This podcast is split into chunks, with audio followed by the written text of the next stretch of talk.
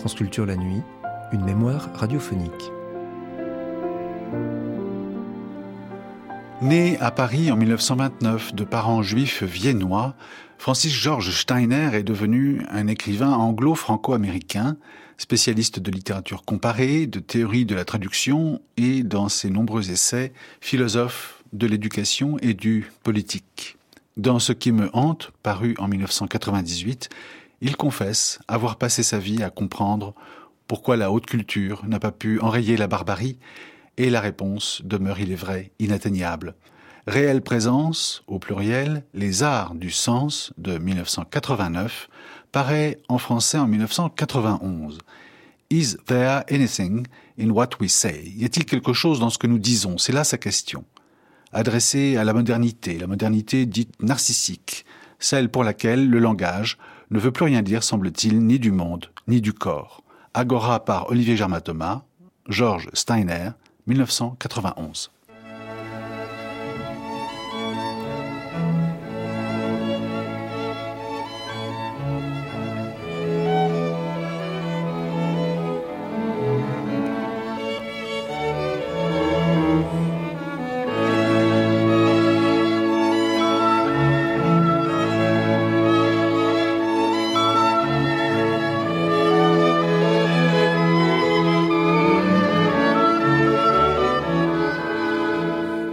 Il est rare de se trouver en face d'un livre dont on sent qu'il peut changer le destin de quelqu'un, voire le destin d'une société, et c'est le sentiment profond que j'ai eu en lisant votre dernier ouvrage, Georges Steiner, Réelle présence, Les arts du sens, publié dans la collection Essai chez Gallimard, parce que je crois, je suis sûr même que vous y posez les questions les plus importantes d'aujourd'hui, qui ne sont pas celles que la philosophie ni même la critique pose, qui est la question bien évidemment du sens et surtout la question de la transcendance. Vous le faites avec la voix qui la vôtre, c'est-à-dire euh, d'une manière comme toujours très très souple et très artiste, en vous appuyant sur la création esthétique qui vous semble le domaine des plus importants de ce que l'homme peut produire, en insistant bien évidemment sur la, sur la musique qui est au cœur de votre sensibilité. Je vous ai même vu d'ailleurs pendant ce divertimento de Mozart le, le savourer pleinement, en insistant beaucoup aussi sur la littérature, la littérature européenne dont vous êtes imprégné, et en insistant aussi sur les domaines de la, de la philosophie. En partant d'un point centrale, qui est une critique radicale, parce qu'on peut dire que c'est un livre au sens étymologique réactionnaire, qui réagit contre les valeurs dominantes et établies du monde d'aujourd'hui, en partant d'un point radical qui consiste à analyser, à constater que la critique est en train d'étouffer une part très importante, peut-être la part la plus haute, la part sacrée de l'homme. Je crois qu'il y a en ce moment un moment très byzantin. Je fais écho à un livre remarquable qu'on lit très peu de Julien Binda, La France byzantine. Qu'est-ce que ça veut dire que la France byzantine ou l'Europe byzantine? Il ne s'agit pas seulement de la France, c'est un phénomène européen et américain. Le commentaire, la critique, la déconstruction du texte priment la force et disent le texte est un prétexte pour le grand commentateur, pour, le, pour celui qui vient après. Je n'en crois pas un mot, c'est-à-dire, je suis de profession un professeur et j'essaie de dire à mes élèves avec tout l'amour possible, écoutez, vous et moi, on va lire du Racine et du René Char et du Baudelaire. Ils n'ont pas besoin de nous lire. Ça semble très naïf, mais c'est absolument la courtoisie essentielle devant l'immédiat de l'œuvre. Le rayonnement de l'immédiat, l'éclat de ce que j'essaie d'appeler la réelle présence d'une œuvre est d'un ordre fondamental, existentiel, spirituel, tout à fait différent du commentaire, même le plus intelligent, le plus rusé, le plus analytique. Et je crains que nous perdons de vue cette distinction qui est pour moi aussi politique et morale. Parce que vous appuyez sur le monde universitaire dont vous êtes issu, mais votre critique va bien au-delà du monde universitaire, car après tout, même au Moyen Âge, la scolastique a toujours été là pour faire du commentaire et du, voir du commentaire de commentaire, et l'université a toujours été là pour faire du commentaire par rapport à ce qu'est la source, et la source étant reliée directement à la vie. Mais votre critique va plus loin, elle ne s'adresse pas seulement au milieu universitaire, elle s'adresse à toute une culture et à toute une civilisation. C'est comme si l'homme occidental moderne, à partir d'une rupture que vous déterminez vous-même, à oublier le jaillissement même de la vie pour ne s'intéresser qu'à cet écho qu'est la critique ou le commentaire. Nous lisons infiniment de recensions, de critiques, nous écoutons des tables rondes, nous ne lisons plus l'œuvre. Et il y a à cela une raison, je crois, fondamentale. L'œuvre peut être effrayante. L'œuvre, c'est l'abîme, souvent. Il passe au Louvre, Rilke, le grand poète allemand, devant le torse archaïque d'Apollon.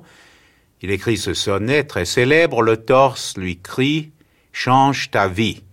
L'œuvre risque d'être insupportable, c'est-à-dire de renverser de fond en comble notre petite âme, notre âme qui, a une certaine soif, bien sûr, mais qui est, au fond, comparée à celle des très grands penseurs, des maîtres du révélé, qui est une antichambre.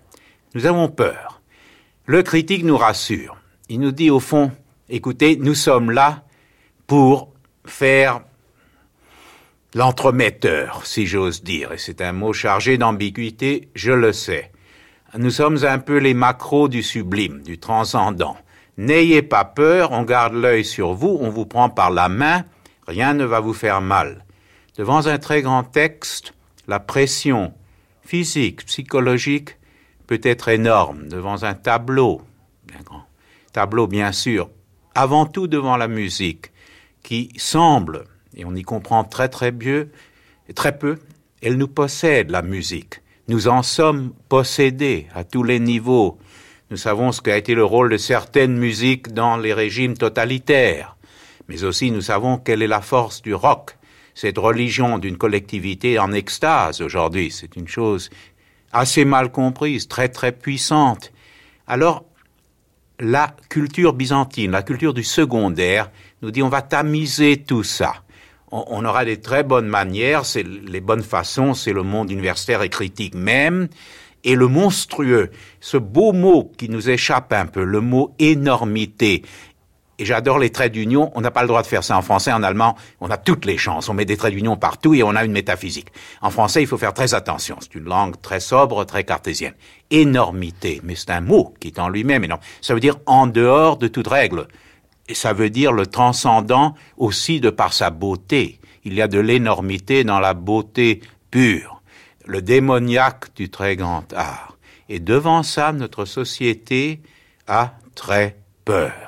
Le gouffre de l'absolu, la possibilité qu'on ne puisse pas fermer le livre, je le dis tout naïvement, qu'il y ait là quelque chose qui ne permette pas tout simplement de se promener dans la rue comme avant cette lecture, avant ce spectacle, avant ce moment, eh bien, on essaie de l'éviter, et le mandarin, le déconstructeur, le post-structuraliste est là pour vous dire, mais oui, mais oui, il y a, c'est le buvard sur l'encre, sur la flamme noire de l'encre, vous le savez, on le dit dans les paraboles sur la Torah, ce qui est écrit en flamme.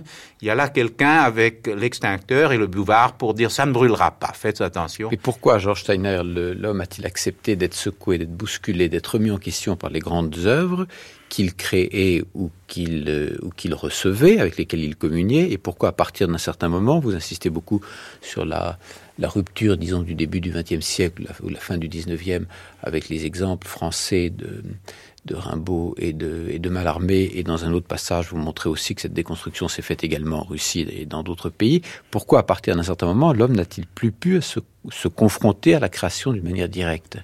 C'est ma thèse, ou thèse c'est un mot beaucoup trop prétentieux, mon hypothèse. Mon hypothèse de travail, et bien sûr elle est peut-être fausse, j'invite, j'espère qu'il y aura le débat, la critique, la réfutation même, c'est ma thèse que dans l'art, grosso modo, entre Lascaux, Pindar, Homer et moitié du XIXe siècle, on voyait dans l'art ce qu'on appelle aujourd'hui un mot utile, pour une fois un sous-texte qui était celui de la révélation religieuse c'est-à-dire qu'à l'intérieur de l'art, il n'y a ni Dante, ni Shakespeare, ni Sophocle, euh, il n'y a bien sûr pas euh, Baudelaire, ni, ni, Victor Hugo, ni Racine, sans cette présence de la possibilité de l'hypothèse de l'existence de Dieu, de sa présence dans l'œuvre.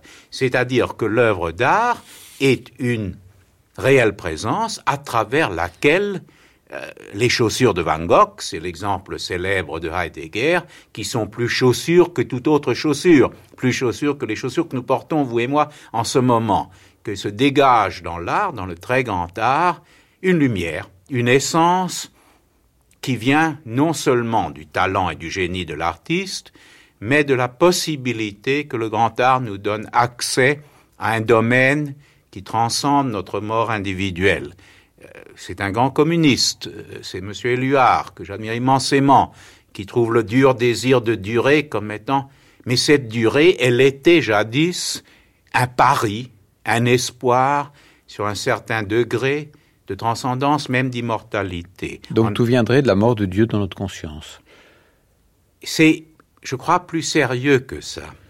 La mort de Dieu, cette célèbre formule de Nietzsche qui a fait fortune, c'est encore supportable. C'est plutôt le retrait de Dieu qui inquiète immensément. Je voudrais essayer de trouver l'exemple le plus simple. Je crois que la chose ne vous moquez pas de moi, la chose la plus terrible au monde, je ne parle pas des camps ou de la torture, je n'ai jamais subi ça, je n'ose même pas imaginer. Mais, dans les moyens très limités de mon imagination, vous êtes debout devant la femme aimée ou l'homme aimé, et vous savez, vous ne les verrez plus jamais, que c'est la dernière fois. Dans la vie quotidienne, je crois c'est peut-être ce qu'il y a de plus terrible. Ça, ça, ça pose toutes les questions du sens de la vie. Alors, à la fin de Bérénice, de Racine, c'est un seul mot dont nous oublions toute la portée. C'est un mot théologique et je vous ferai sourire, c'est le mot adieu, qui contient Dieu, bien sûr, on l'oublie toujours. Adio, adieu, c'est un mot d'une richesse immense, c'est presque un cosmos, le mot adieu, ou la fin du partage de midi de Claudel.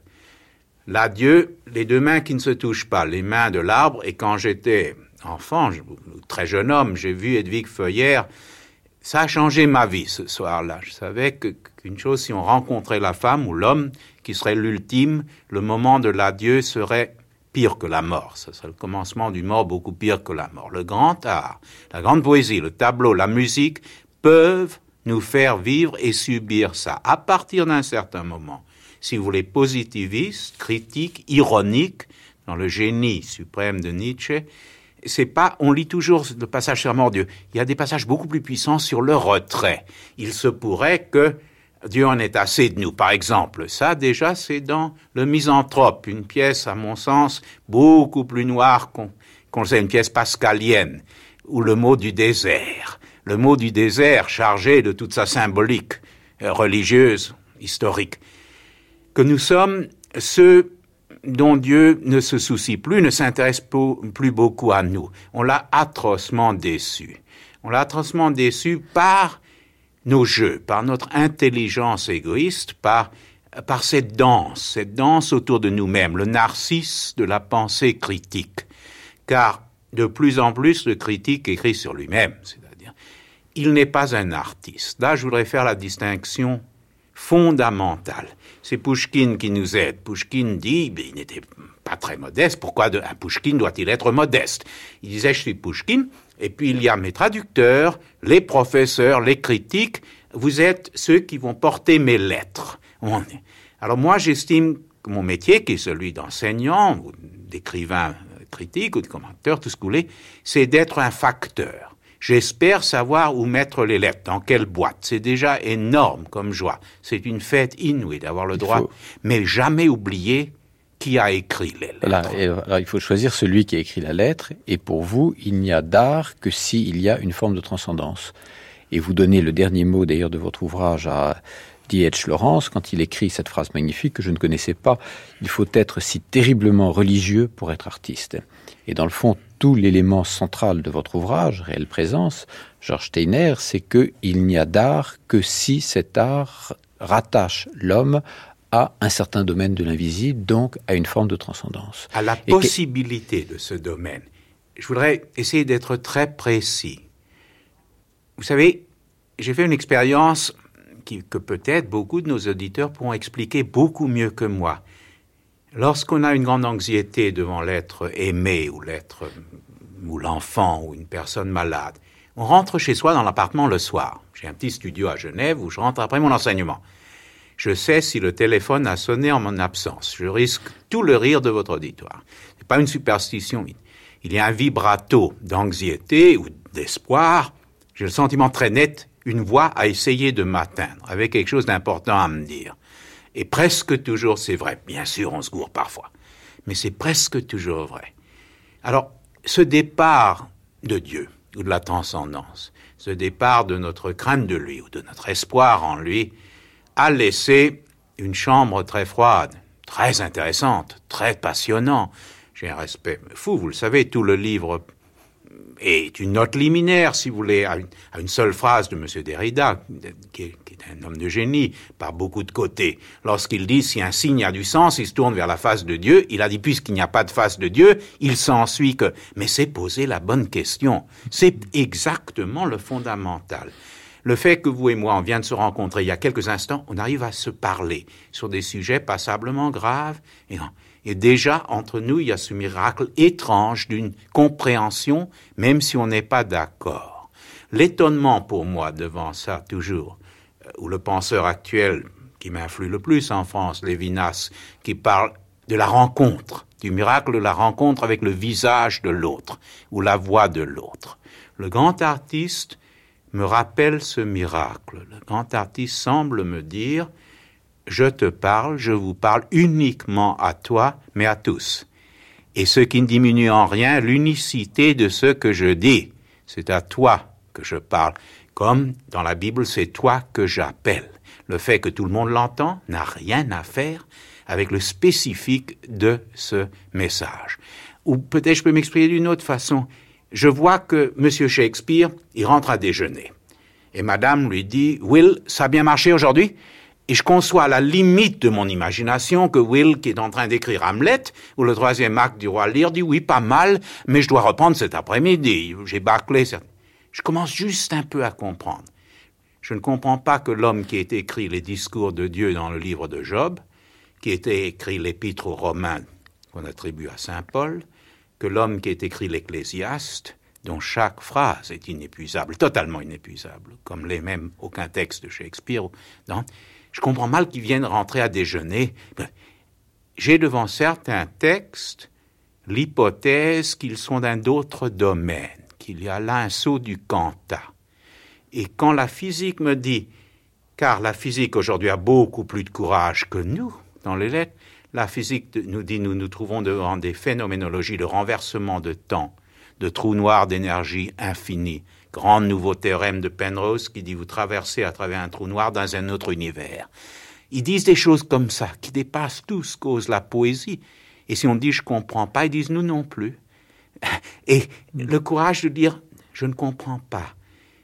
Le mysterium tremendum du bonheur de ne pas comprendre, mais de vivre une chose, de la sentir. Euh, ce petit divertimento de Mozart que nous venons d'écouter, l'analyse musicologie la plus profonde, et elle est intéressante, elle peut être importante. J'apprendrai beaucoup euh, la cadence exacte, la modulation à la troisième mesure. Et ça ne me dit rien ça de, ne changera rien à de passer à travers vous et moi. Bien sûr, c'est que vous faites beaucoup plus confiance effectivement aux parts substantielles de l'être, voire à son inconscient, voire à, son être le plus profond, qu'à son être intellectuel. Or, vous êtes issu, Georges Steiner, d'une culture, une des plus anciennes de l'humanité, la culture juive qui nous a donné le livre, mais qui nous a donné aussi, pendant des siècles, le commentaire du livre, voire le commentaire du commentaire, le commentaire du, commentaire. Quand on voit effectivement les, les, livres les plus anciens, les livres juifs, on s'aperçoit que le texte lui-même, celui qui nourrit, pour reprendre votre propre expression, est extrêmement limité par rapport à ce qui se passe dans les marges. Or, vous êtes de la culture, vous êtes de la culture des marges également. Comment arrivez-vous à vous, à vous arranger entre cette critique radicale de la critique et le fait d'être issu et d'être fidèle à cette culture qui était la culture des marges, entre autres, parce que c'était la culture de la source, mais ensuite la culture des marges. Une réponse naïve, totalement franche. Je me méfie de votre naïveté, mais enfin j'écoute. Tout à fait naïve. D'après la croyance juive, la parole de Dieu s'éteint après Élie. Nous n'avons plus de prophète. C'est une doctrine très très importante dans le judaïsme. Donc le commentaire est une longue et triste défaite déjà. Nous n'avons plus l'immédiat. Alors on fait de son mieux. D'abord, il faut faire très attention, le commentaire n'est pas une gloire, c'est une tristesse nécessaire, c'est une grande tristesse. Deuxièmement, la portée de votre question est absolument majeure et exacte. Il y a des très grands critiques. Et si c'est un très grand critique, il devient de la littérature, c'est-à-dire il passe de l'autre côté. Si c'est un très grand boileau, appartient peut-être aussi à la littérature. Un Sainte-Beuve y appartenait jusqu'à ce qu'un monsieur Marcel Proust ait écrit un contre Sainte-Beuve qui est l'œuvre d'un génie de la création, contre un génie peut-être de l'érudition et de l'analyse. Il y a du très grands commentaires. On dit en français mettre à penser, ce qui ne se traduit en aucune autre langue dans des moments de vanité absurde, je voudrais être un petit maître à lecture, c'est-à-dire à lire avec les autres. Et le livre que vous avez devant vous vient non seulement de certains aspects de Walter Benjamin, de Blanchot, mais beaucoup de Peggy. J'ai commencé à lire Clio et Victor-Marie Contugo très tôt, très très tôt, et ce que Peggy appelle une lecture bien faite, qui est l'acte politique par excellence, c'est-à-dire essayer de comprendre honnêtement. C'est toute une politique, c'est toute une morale. Et le commentaire est le meilleur lorsqu'il est triste. Pour moi, une grande critique, un grand commentaire, il y a toujours, toujours une honnête défaite.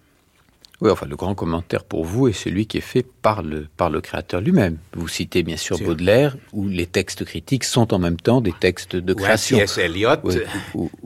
où, là, la différence n'a plus lieu d'être. Alors, cette rupture, donc, vous, vous l'avez dit, Georges Tener, vous la, vous la situez grosso modo vers le, vers le milieu du 19e siècle. Je, je cite un passage de votre livre.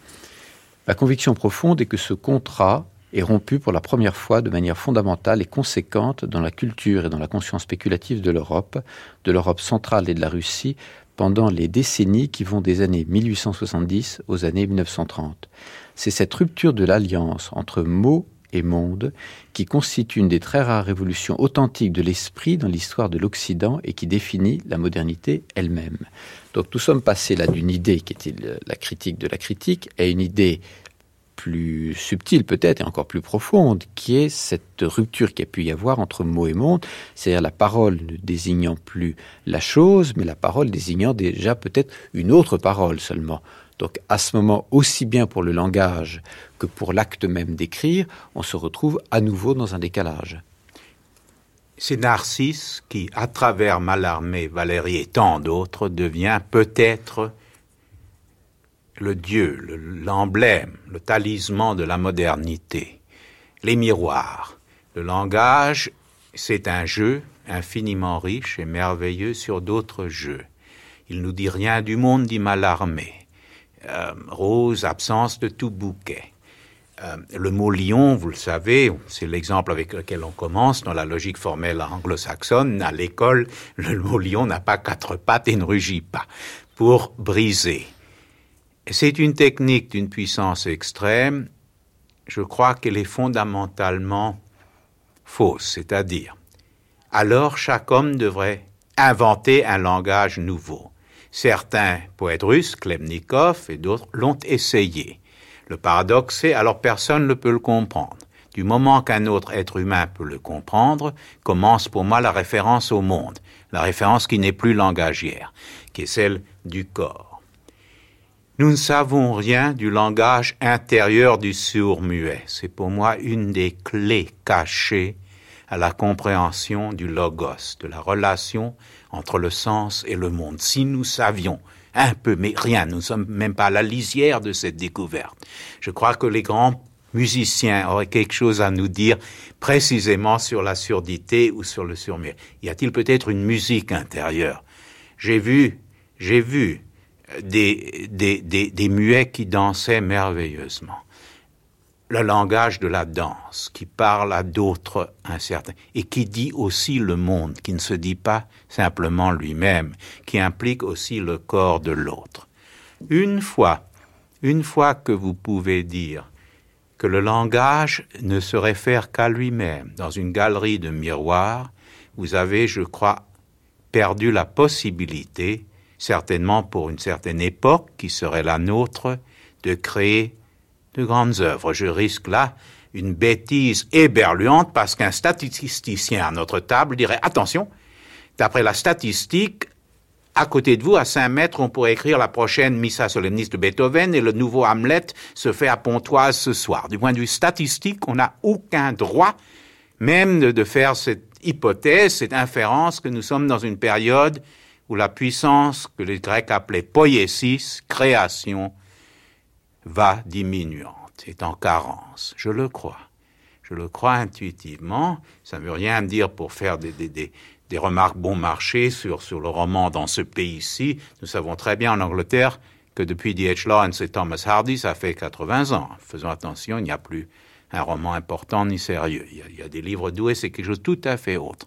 Euh, ce mot allemand, dévastateur, Unterhaltungsliteratur, ce qui lit et ça vous amuse, ça vous intéresse, ce n'est pas ça l'œuvre qui change votre vie, ce n'est pas ça le Dostoïevski, ce n'est même pas le Pasternak, ce n'est même pas le Solzhenitsyn, des hommes remplis de Dieu, remplis de la lutte corps à corps avec Dieu, comme le sont les très grands écrivains de l'Amérique latine, avec une haine de Dieu, un ressentiment, une, espèce de haine noire de ce Dieu cruel qui écrase ce monde, qui écrase, comme l'on fait les idoles mexicains.